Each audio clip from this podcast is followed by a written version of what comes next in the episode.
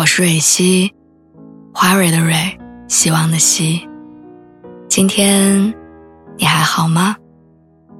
你可以在微信公众号和微博中搜索“蕊希”，每天晚上我都会用一段声音陪你入睡。听完今天的故事，祝你晚安，做个好梦。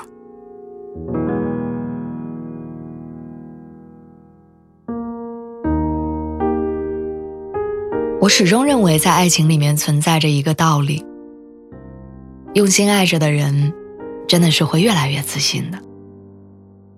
我上学的时候读《小王子》，见他逢人便说自己拥有一朵宇宙中独一无二的玫瑰，还时不时的向别人炫耀，说他的玫瑰胜过人间花园里的全部。那会儿我年纪还小，总觉得爱情的滤镜太厚，连对方的样子都跟着失了真。长大之后，我才恍然明白，这个故事不是童话，它是真心相爱、坦诚相待的两个人共同创造的现实。我爱的人，会像养一朵花一样的浇灌我。说来也挺好笑，跟我男朋友在一起，我很像是掉进了一个夸夸群。化妆的时候，他会一边盯着你涂口红，一边说：“你好漂亮啊。”有时候不修边幅的在沙发上吃零食，他会一个劲儿的揉着我的脸，堆满了笑意，说：“你今天真可爱。”作为一个有自知之明的人，我当然知道自己有多么的平凡普通。但不管你跟他重申多少次，理性的提醒他多少回，但他永远都是会弯着眼睛听你说完，然后最后补一句：“是吗？但我不觉得。”或许这样的偏爱太多了，所以偶尔我也会在洗澡之后偷偷对着镜子里面的自己端详，然后晕头转向的感觉。嗯，其实我还真的挺好看。我不知道爱的人到底在我身上叠了多少层的滤镜，但我知道，他的确用爱给我添了好多好多叫做自信的东西。就像有句话说。人一旦被坚定的选择和支持过，哪怕只有一个人，你也会无所畏惧的去做很多事情，并且充满着前所未有的底气。我现在恋爱谈了三年，感情在时光中慢慢沉淀，我们已经从早先的那种你好可爱的喜欢，变成了你很优秀的欣赏。我不怎么认路。东西南北，活到二十几岁也分不出来。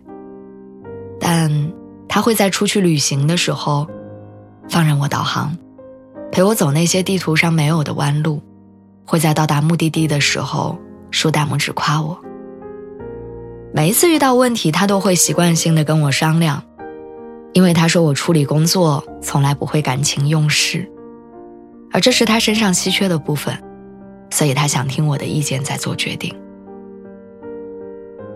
直到今天，他仍然毫不吝啬地对我赞美，经常会在朋友面前大大方方地提起我的优点，言语之间透露着由衷的欣赏。其实我不是一个感情外放的人，但我曾经很认真地向他表示过，正是他热烈的、不加掩饰的爱意，才让我觉得这个世界上好像没有什么是我不敢尝试的，是我不值得拥有的。爱人如爱花，这或许是我们热恋时的样子。但这段成熟的爱情教会我，爱人不止如养花，更是栽树。它会帮助我们在这个世界扎根生长，最后成为一个不怕困难、无惧风雨的人。正如小王子引以为傲的那样，这玫瑰是他用屏风保护起来的，他身上的毛毛虫。也是他细心除掉的。他倾听他的哀怨，他的吹嘘，有时甚至是他的沉默。于是玫瑰，才成了天地间的独一无二。爱，会为被爱者镀金。它不是浅显的宠溺跟纵容，而是付出了时间、精力和无尽的期待，然后发自内心的。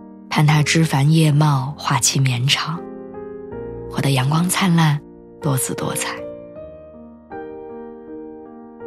我没有多么完美的原生家庭，早先受过的伤和流过的泪，也曾经把我的自信斩断，最后扭成了歪歪扭扭的样子。